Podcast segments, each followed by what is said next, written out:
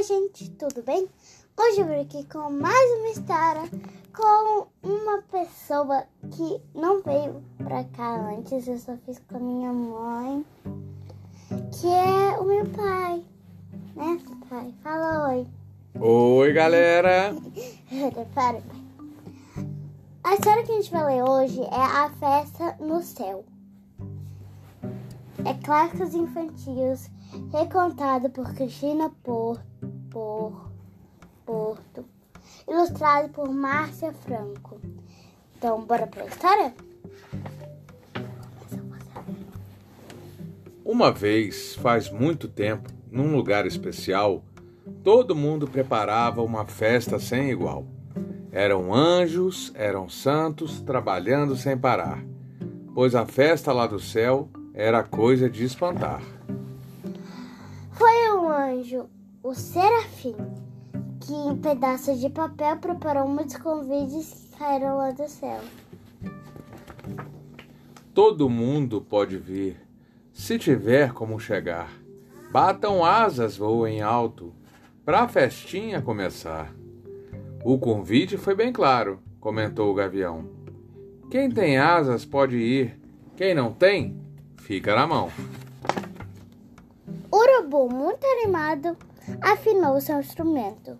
Meu violão, meu companheiro, vou levar com chuva e vento.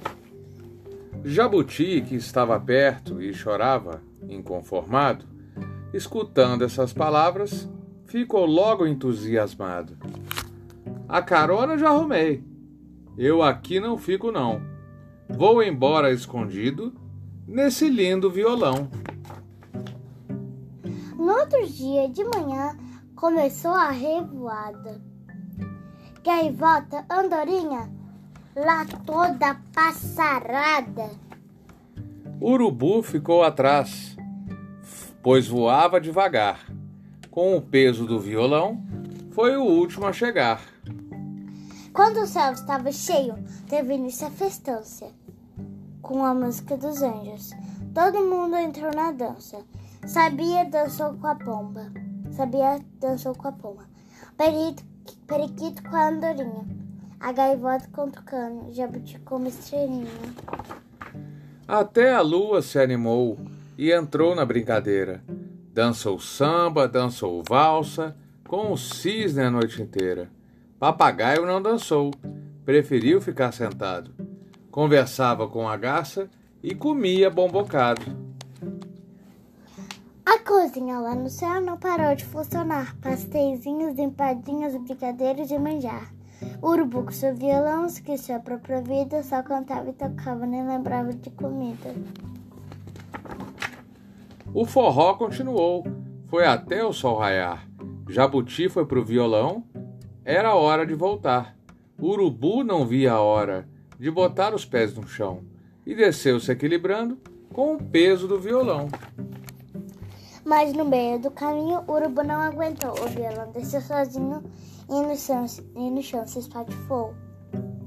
Jabuti voou para longe e ficou atorda, atordoado.